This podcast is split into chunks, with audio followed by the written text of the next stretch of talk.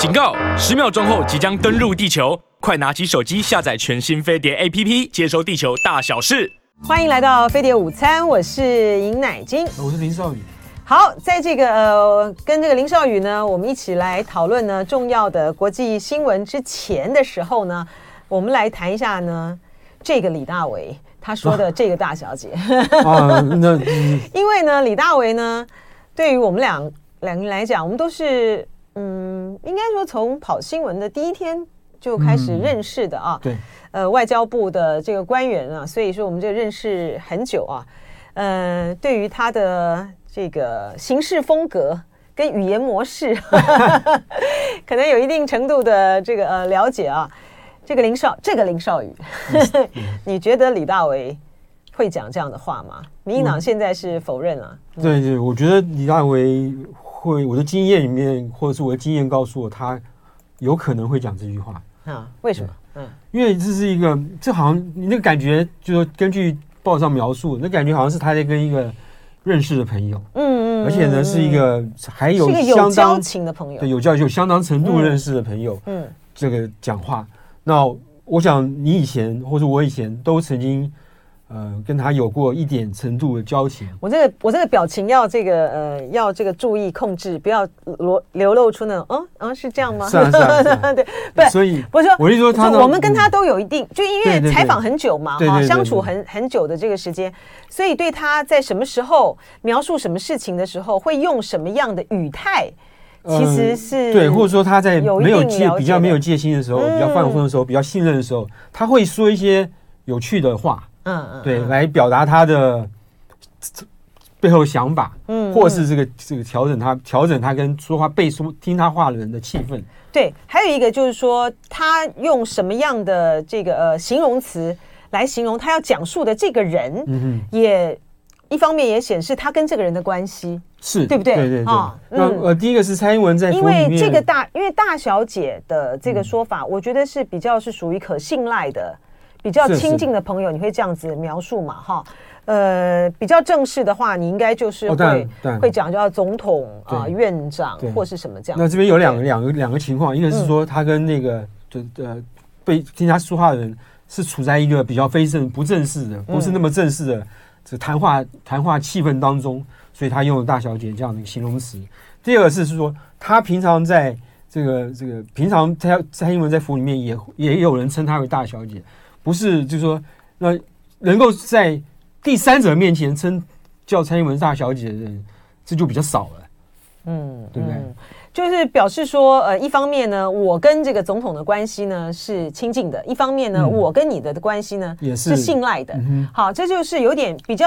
他不，嗯，就比较像是一种私下聊天谈话的一种一种气氛啦。他想要塑造的是这样子一个气氛吧？对，而且呢，从他。呃，就是郭台铭的这个转述，我觉得郭台铭的转述蛮有意思的哈。就是通常我们讲话都会有一些赘字赘词哈，啊这个啊那个啊那呀什么的啊。哦嗯、可是呢，嗯，他在去跟这个立委讲这个过程的时候，嗯、也把这个涵盖进去了哈。我在想。要不然就是这几句话让他呢实在太印象深刻了，所以就所以这些罪词呢他也删不掉。呃，对，可是我们不知道是说这个郭台铭跟吕大为在讲话前后讲这句话前后的语境是什么？嗯，对，所以这是一个我们没有缺少这个资讯，我们就很难更更进一步的判断，对不对？对对，嗯。而且就是说蛮有意思的啦，哈，像比如说我们在听这些人他们在评论他们的这个老板呐，啊，评论他们的长官呐，评论这个国外的这些的这些政要啊或什么的时候，其实那个嗯私底下聊天的那个都还蛮精准的。啊，就是说他那个都就反映出来你们彼此之间的关系，还有你对他这个人的个性啊、行事风格上面的这些的判断。对，那前提是说他们互相在这那个这个在那个环境之下，他们互相信任，说你不会把我这种话讲出去，我我也不会把你那话讲出去。对呀，对，好，所以这个呃，这个那个，我现在突然觉得这个那个是这很多的呢。对，所以就是跟政治人物打交道的时候。就是有时候就是我们记者会说这是 off the record，嗯，也就是说我不会把你这个你是消息来源这件事情给公诸于世，那让你呃重点就是让你能够放心的跟我多讲一点，这个或是背景也好，或是 quote 可以 quote 或不能 quote 都可以。嗯嗯，不过就郭台铭在那个当下的时候，他压力非常的大啊。对。然后呃，所有的，然后所有的这些对于他，而且特别这个是来自于呃总府秘书长的呃是。恳切交代哈，他应该就是整个人就是在一种极度的这种压力下，而且就是爆掉了啊。是，而且呢，你以这个郭台铭的这个性格来讲，他是多么精明的精明的 CEO 啊，这个呃红海的这个创办人，你说他在这个在国际间这种抢单呐，各种这个商业谈判这个合纵。拜合的过程里面，他对于这些的细节，他一定记得非常非常的清楚的哈。是，而且从他的立场来讲，他其实没有什么理由要在这件事情上面去说谎嘛。啊，对，对不对？去说谎嘛，哈。所以说呢，就会使得呃，在这件事情这个、嗯、这个呃总统府呢，他们营造另外一个版本的这个情形之下，应该是相信郭董的郭董的。部分的这个人是比较多的，对。可是现在问题是我们没有，他双方有没有留下更具体的证据？应该不会吧？否则那不太精彩了吧？对对对。否则那就太精彩了吧？我那么跟你谈话，我还我还录音啊，是，真的是危真的是危机四伏啊。然后呢，呃，绿营的绿营的一个讲法哈，就是有些这个立委他们就说不会啊，这个不是吕大，这个不是李大为呃惯常使用的呃个口气哈，什么啊，他不会讲什么。大小姐哈，这不是他，这不是他的呃惯常使用的讲法。那我觉得那只是表示说，呃，李大为在对这些政治人物、这些民意代表的时候，他是彼此之间的关系并不这么亲近，而且也比较谨慎，应该是这样子嘛？对，对不对？对对啊，所以这这就是我们呃认识的这个李大为。不过呃，因为我觉得他的那个回应哈，就是说。把就海基会，他海基会代发的这个回应啊，他把这个郭台铭什么呃是关公啊，呃郭先生是为了选举，但凡是要遵循关公忠义信实的精神，我觉得这个用的不好，而且呢有点太重了哈。嗯嗯，这个。你你你这样子就是在说，说郭台铭是不就在说谎不实，对不对？对，对就是在说谎。我觉得这个，我觉得这有点，这就有点，这有点重了啊。嗯、好，呃，这个是这搞不好是大小姐交代的。我觉得，因为这件事情是的确是戳到了他们的痛处，没错，没错，对不对？哈、嗯，所以。这会是大小姐交代，嗯，这就不知道了，这就猜测，这就不晓得了啊。所以戳到他的痛处，所以他们积极的这样子的，积极的这样的否认啊。嗯，好，我们现在来看一下啊，这个讲到这个所谓的言谈的忠义信实，有没有秉持关公忠义信实的精神？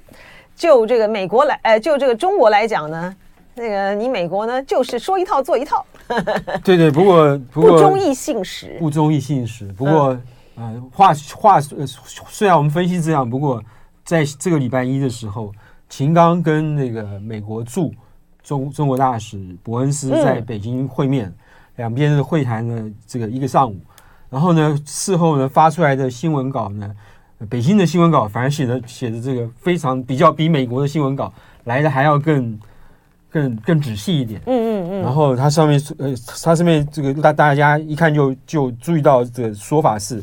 美中关系当务之急是稳定中美关系。对，然后呢，它的前提是说美中关系呢现在呢已经到了寒冰对。的阶段啊，已经到了寒冰阶段，然后所以现在呢当务之急呢是要稳定中美关系，避免螺旋式的下滑，防防止中美之间出现意外，嗯，这应该是中美之间最基本的共识。这是他这个秦刚这个说的话，嗯，那么呃，这这句话的意就是说，呃，这个意就是说，第一个，美国呃不是北京也承认，也同意美国跟中共之美美国美中之间的关系呢要开始稳定了，嗯，不能再继续像前面几个月的那样的情形，嗯，那这是不是代表说前面这几个月发展到一个什么阶段，有一件事情或有若干件事情让北京觉得说我可以我满意了，或是我觉得应该。要这个要把寒冰去掉了，有没有这个、嗯、有没有这个铺垫的事情呢？有道理耶，我觉得是有，有吗？有一件事情就是布林肯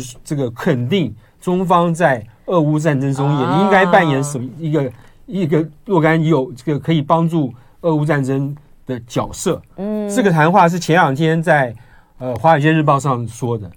华尔街日报》引述这件事情说的。嗯、那这件事情对中国来说是一个，我觉得可以视为一个美国发出来讯号，就是说，OK，我们这个应该正面讯号，正面讯号，嗯，这样。是，所以说，呃，虽然呢，到目前为止呢，呃，还没有看到，就是北京方面呢，呃，开始跟这个华府呢积极的安排布林肯啊去访问哈，但是呢，从几个迹象，第一个就是。呃，秦刚会见这个美国这个驻华大使伯恩斯，就被认为说是双方呢要开始这个解冻了哈，避免这个螺旋式下滑，对对对，而保持这个高层接接触啊，跟恢跟这个呃恢复因为气球事件而中而延后的呃。布林肯访华行程似乎出现了一个端倪。另外一个呢，就是刚才林少宇呢特别提到的哈，就是呃，布林肯在有关于中国呃要去推动啊俄乌谈判的这个事件上面，这个这正面态度啊，似乎也给双方呢在这个重大事件上面呢，呃，来产就是说立场呢趋向于一致，因为这个对于。中国很重要，而这个对于中国很重要。而我们从这个美美方一开始的时候呢，在面对这件事情呢，强调的是说啊，你也应该要要那个呃，要见这个泽伦斯基啊，你也应该要听泽伦斯基的意见啊，不能够单方的啦，哈，是是是有差别的哈。好，也欢迎这个朋友呢，透过 YouTube 频道飞碟联播网飞碟午餐来收看我们的直播啊，欢迎大家这个热烈讨论各种各样的这个话题啊。好，这个呃，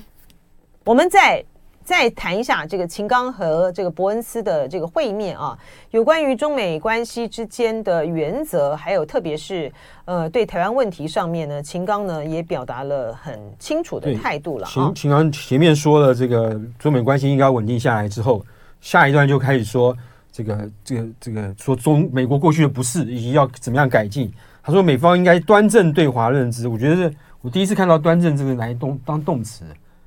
端正对华，这以后要学起来，要可以用。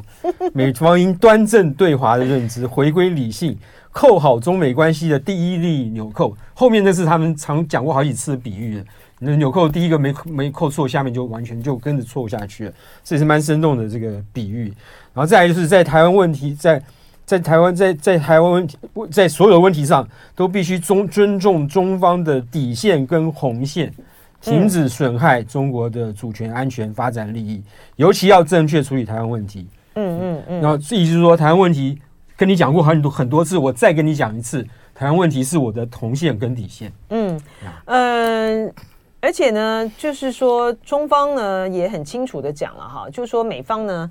呃，说一套，就是你你不能够一一方面说要这个沟通，一方面又打压遏制啊，这个说一套做一套哈。嗯，当然，最重要的还是在正确处理好台湾的问题，哈，呃，停止继续掏空一个中国原则啊，呃，这个部分呢是美国呃是中国呢最在意的啊。当然，这个国务院的这个回应就是说，一个一中政策绝对没有那没有没有需要修改，而且也没有发生这个掏空一个中国原则的这个状况嘛，哈。对不对？他说这个一个中国的政策呢，没有任何的改变，因此绝对没有需要修改。嗯，他在回应，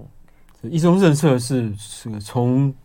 拜登开始，以这样的人都说没有，都都都没有说要修改的。嗯嗯，对。可是他们也都说没有这个没有掏空一个中国政策。可是后面这句话。我想，中国大陆到目前为止是不不会相信的。嗯，因为他的对于中国大陆来讲，他的实际作为就不是如此了哈。嗯，我觉得呃很重要的呢，是非常了解两岸的啊。这个葛莱仪呢，他说的这句话呢，是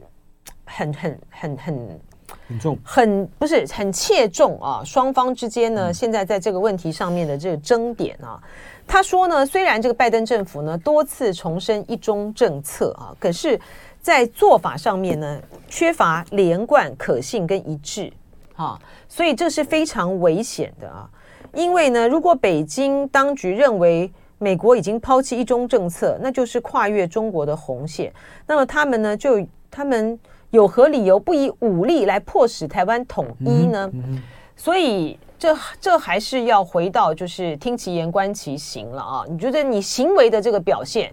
才是呃中方判定的标准？就是说你表面上的这些不管是甜言蜜语也好或什么，你私下呢在那边一直跟这个。呃，勾勾搭搭，对于美对中国来讲，他这个行径就是勾勾搭搭了，在鼓动这个对鼓动这个台鼓动这个台独人士嘛，哈，这这些的作为啊，哦，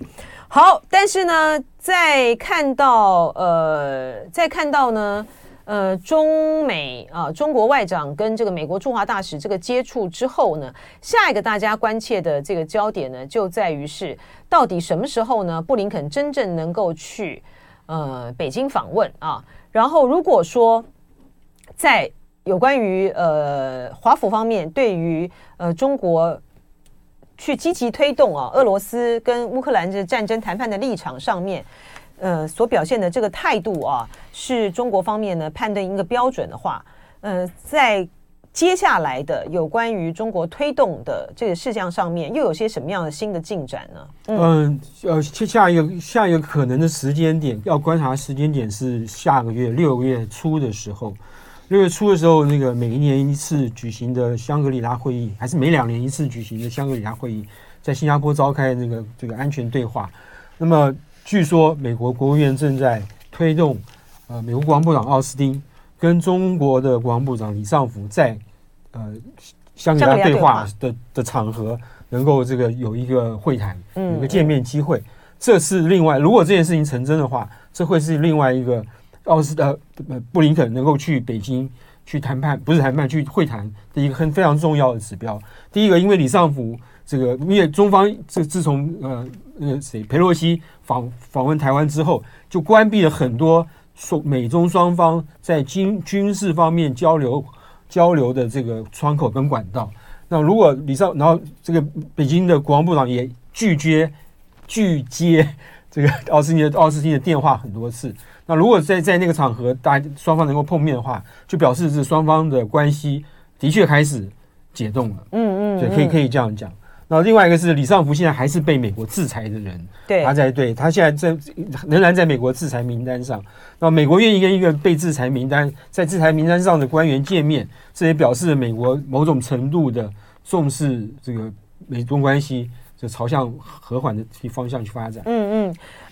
呃，不过美国在呃，就是这个李尚福呢出任这个国防部长之后呢，其实是有。他们这个官员呢，就有私下的谈话，就是说，他虽然是对美国这个制裁，嗯、但是对于双方之间的这个沟通或什么，并不并不妨碍嘛，哈。是，对，所以呃，美国的这种态度表示呢，呃，当然是一个比较正面的哈，呃，但是呢，中方呢，在这方面呢，你看这个李尚福呢，他先到这个俄罗斯去访问啊，这个对于呃美国来讲呢，就会觉得呃，整个整个都神经都紧张起来，紧绷了起来了，所以就看这个接下来的这个。呃，在香格里拉的这个会谈的私下会晤哈，如果只是大家台面上的你讲话我讲话，是 say 个 hello，这个没有什么了哈，就说那种私下的这个呃会谈会不会成真啊？这是一个指标。另外一个就是在于有关于有关于俄乌的这件事情上面呢，华盛呃华尔街日报的这个报道啊。呃，披露出华府的态度呢，现在转向比较这个正面啊，比较正面积极。嗯、可是，在美在美国政府内部仍然有一些有有一些意见不同的地方，嗯，所以拜登还没有决定要不要去跟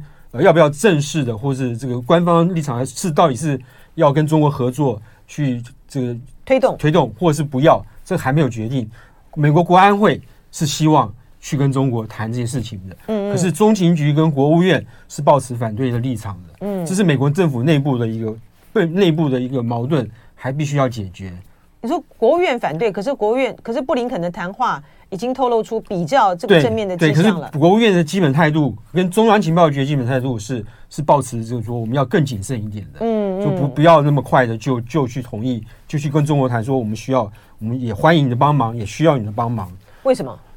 这就不知道了。嗯，他们是担心这个呃。大陆在这件事情上面，如果取得这个具体的这个进展的话，会扭转中美在这个呃国际上面的这个力量。可能这可能可能这是一个可能这是一个可能可能的因素。可是可是摆明的也很清楚啊，这件事情如果没有呃美国的这个正面正面这个表示的话，它不容易成啊。是啊，没错啊，所以、嗯、所以我觉得这个事情，呃，基本上是有谱了，嗯，可是还没有到这个熟成的地步，嗯呀，是。然后呃，学界方面呢，怎么的评估呢？嗯，学界方面基本上呃，美国现在基本上在整个美国，呃，鹰派的这个声音是比较大的。那么有一些的鸽派的学者呢，他们认为说，美国这一次在对中国大陆的从过去到现在对中国大陆的种种言行的反应，呃，基本上是出于内政的考虑，尤其在国会上，国会这个众议院前前几个礼拜，这个呃开了一次公听会，它上面这个众议员的发言说，已经把中国大陆形容成美国生存危机之所系，这个对有些学者来说。觉得这你们是实在是太夸张了。嗯，那么在这个这个呃，《纽约时报》前两前两天有一篇文章是引述了美国康奈尔大学的这个一个政府学教授，还是年轻一辈的中国问题专家，叫白洁熙，他是一个这个菲律宾裔的菲律宾裔的这个美国美国学者，他就引述了这个中国大陆的几个学者的话，他说呢，这个他说呢，呃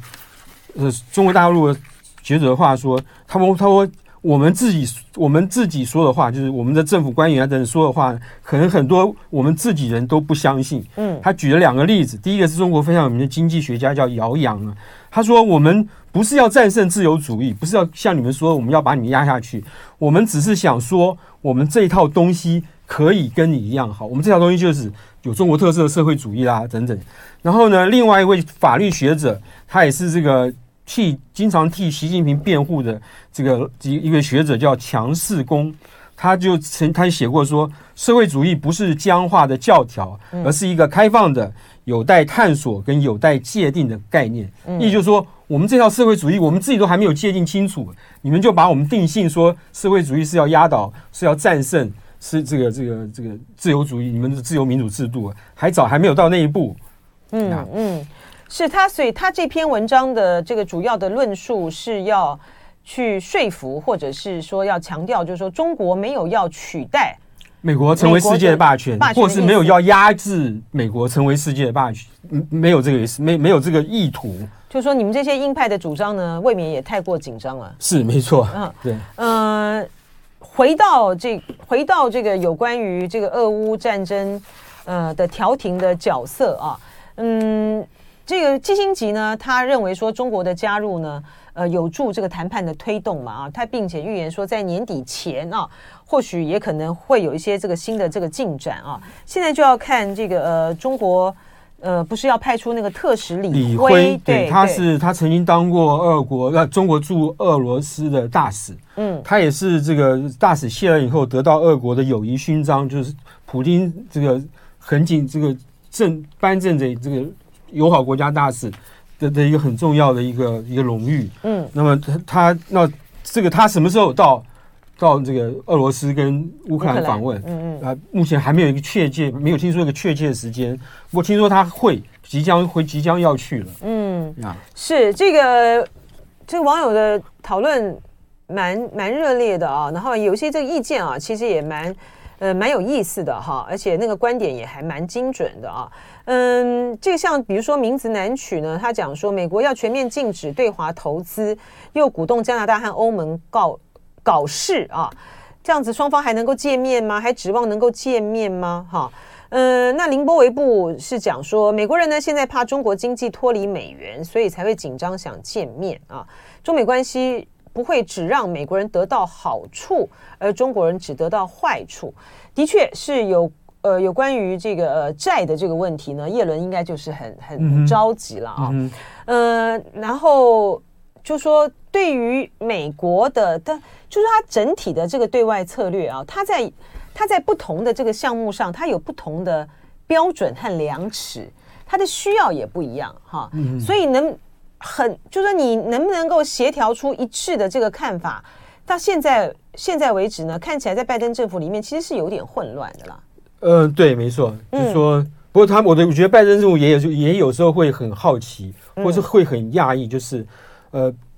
中方的在在某些事情的红线或底线，它也是变动的。嗯嗯，对他有时候这这个，比如说，呃，这个这个这个要这个制裁这个欧洲议会某些议员，嗯，因为他们去这个这个这个反对，就是因为他们反对那个新疆人权啊，还有香港的问题，对，这句话这个东这种事情对于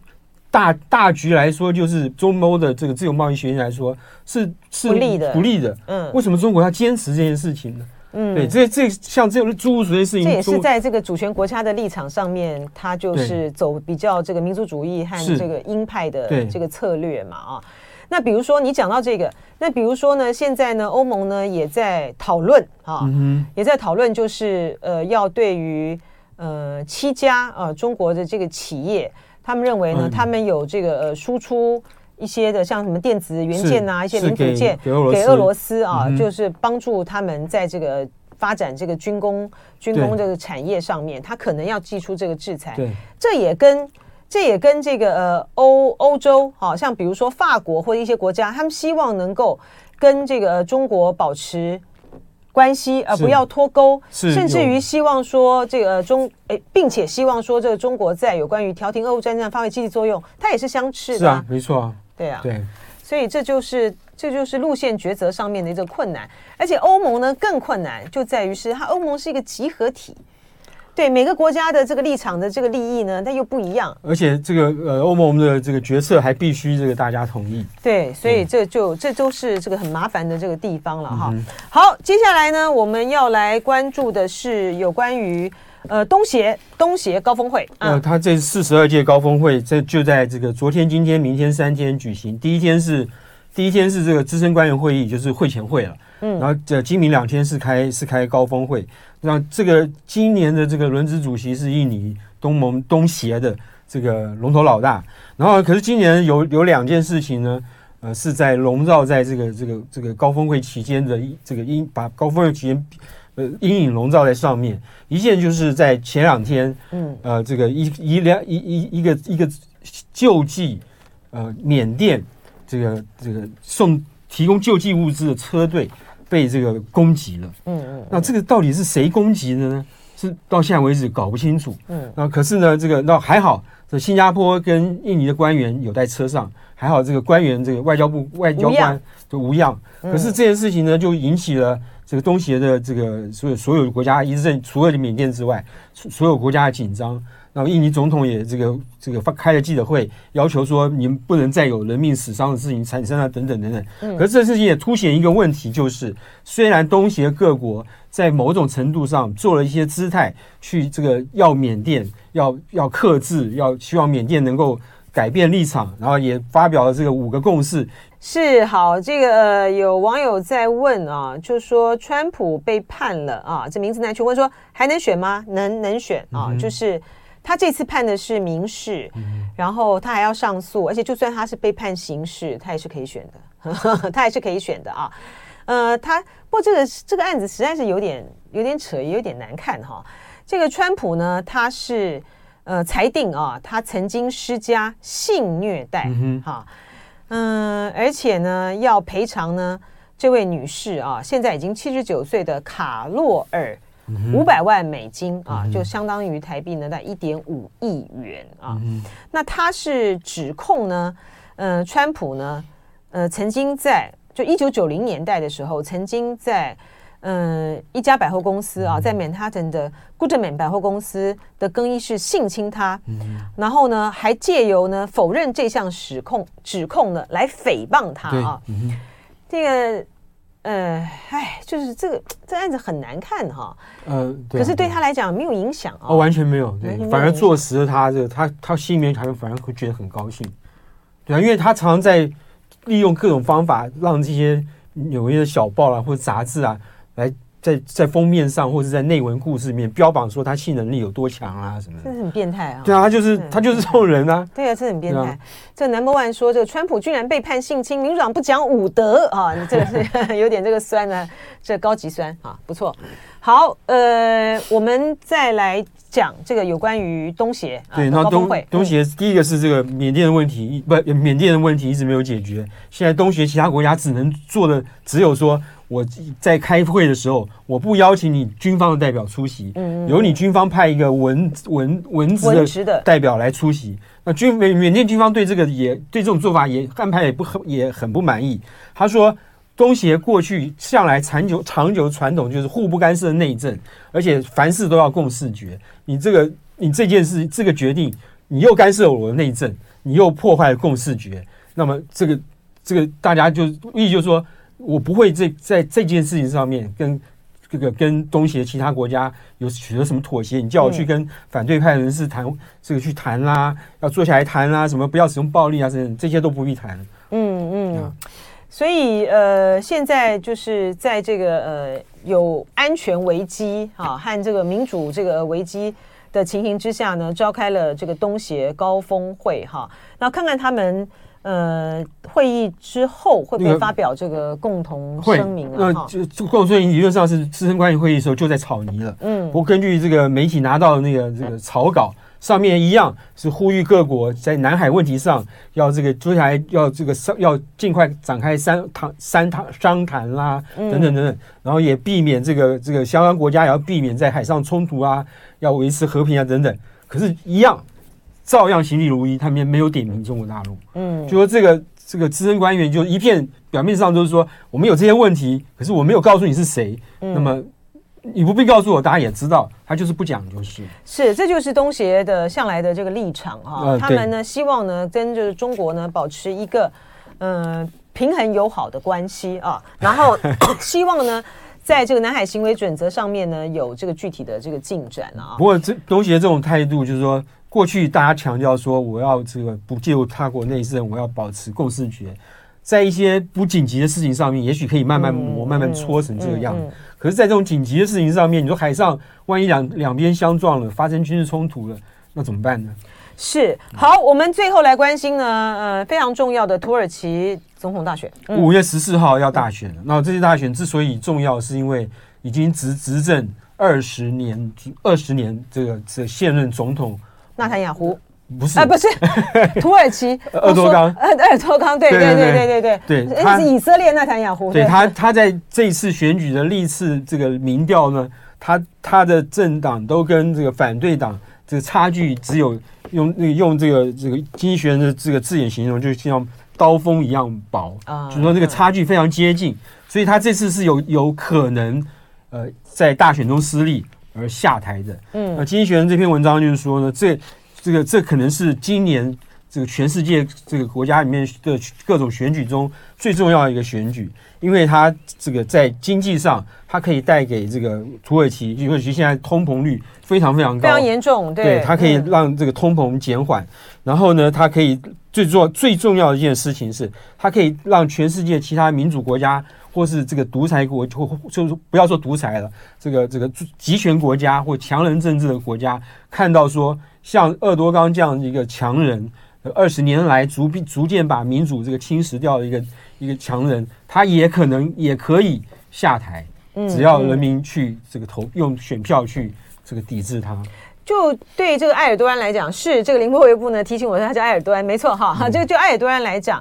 呃，他长期的这么的掌控哈，这个权力，这个是党政军特这个一把抓啊，竟然会选到说，呃，跟反对党是跟反对党之间只有这个刀锋般的这个距离。我觉得通膨的这个问题严重，是他最最最大的致命伤。对他他的通运呃，这从经济的观点来说，他解决通膨问题的因素呢，不是去升息，而是继续保持原来的这个高高利率。那在这种结这种结果会带来成长的数字，经济成长数字很好看，可是通膨的问题却越来越严重，所以这是很多人很多土耳其人对对于这个埃尔多安这个不放心的原因，而且他又把他自己的女婿对啊被这个被这个经被这个经济学人形容成是一个没有能力的人，嗯，去当财政部长，嗯，然后呢，这个老百姓抱怨他说。这个我们的洋葱在洋葱的价钱在一两年之内涨了十倍，嗯，嗯，这是一个通膨的最最最鲜活的例子。嗯，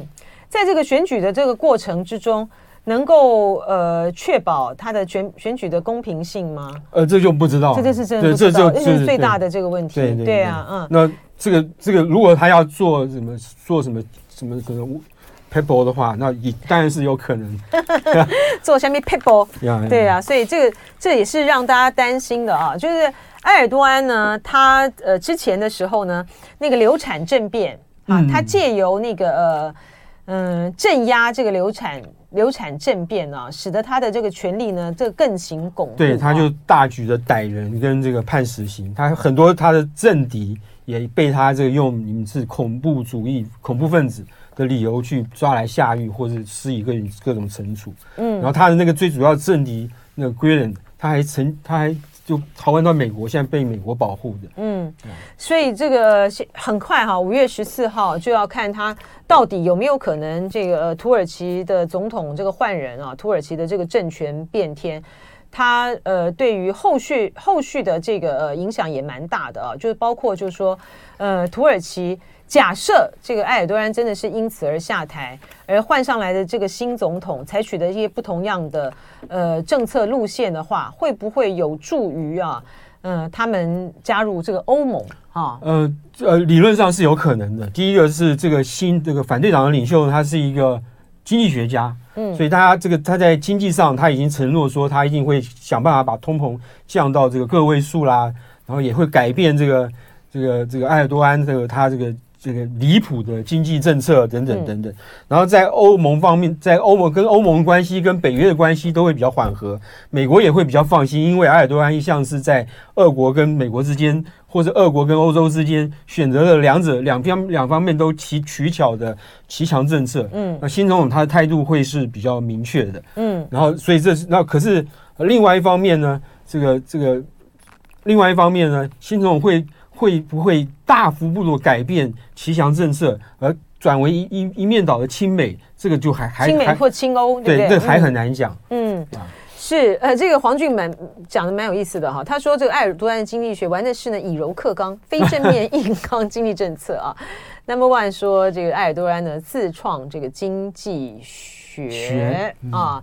好，呃，我们最后一点最后一点时间啊，因为呃网友都还蛮感兴趣的啊。所以，我们还是可以再来聊聊聊一下川普。呃，川普除了今天这个这个呃性虐待，性虐待这要解释一下，在纽约州的州法州的法律里面，性虐待是次于性侵害一级的这个这个性犯罪。哦，对、啊、对，哦哦，它最严重的是这个性侵。哦哦，然后这个第二第二第二层第二第二层严重的就是这个今天被性虐待。所以陪审团并没有办法决定，根据已有的证据。并没有办法判定说这个川普对那位女士有性侵害的这个这个行为。嗯，可是他们根据现有他们手上看到的证据，他们认为川普对有性虐待那位女士的情形。嗯，那这个当事人呢，这个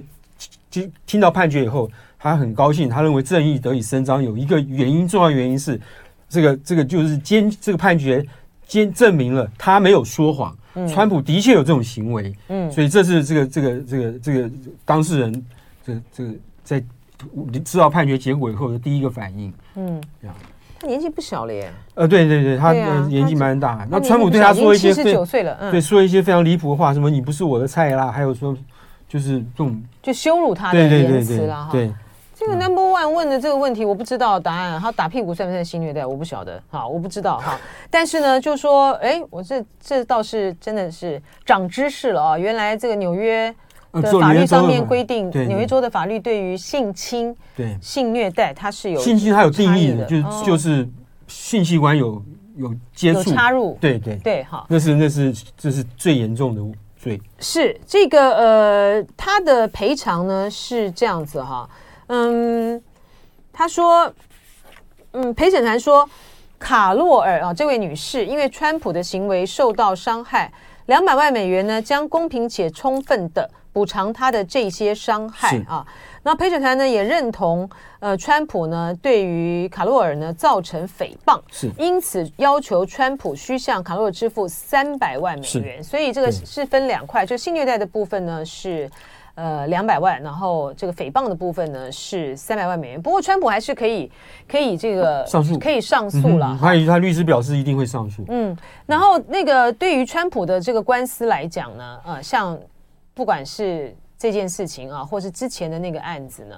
呃，对于他来说呢，他就是就是一个很很难堪的、很难堪的案子啊。但是我们可以实质上面看到说，呃，对于他的竞选的身世各方面呢，竟然都没有造成影响啊。他的权益呢，也也也就是他的参选的权利啊什么的，也都没有，也也都不会有任何的改变啊。比较重要的是那个乔乔治亚州的那个选举，乔治亚州选举的这选举的这个判判决啊，应该是。很快也会做出这个判判决啊。那这个乔乔治亚州呢，这个判决呢，主要就是呃，川普在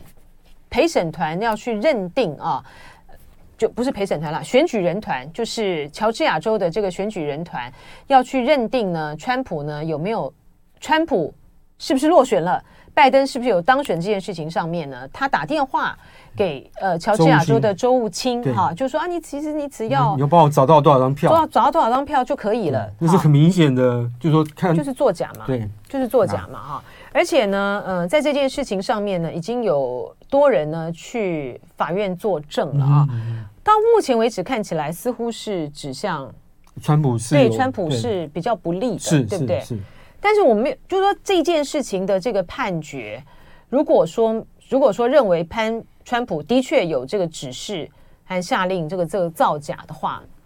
嗯、呃，第一个他还是可以上诉嘛，是啊，没错。第二个，他对于他的这个选举会有影响吗？呃，我觉得在乔治亚州会有影响，嗯，对，在其他州可能不会有。美国太大，这、嗯、很多州就是在一个州内部的事务，它很难传播到扩散到其他州去。嗯，对，这是一个，而且这个是一个。那个州的选举事务不是像普遍的联邦事务一样，比如说堕胎的问题，它就是全美国都会关心的事情。嗯，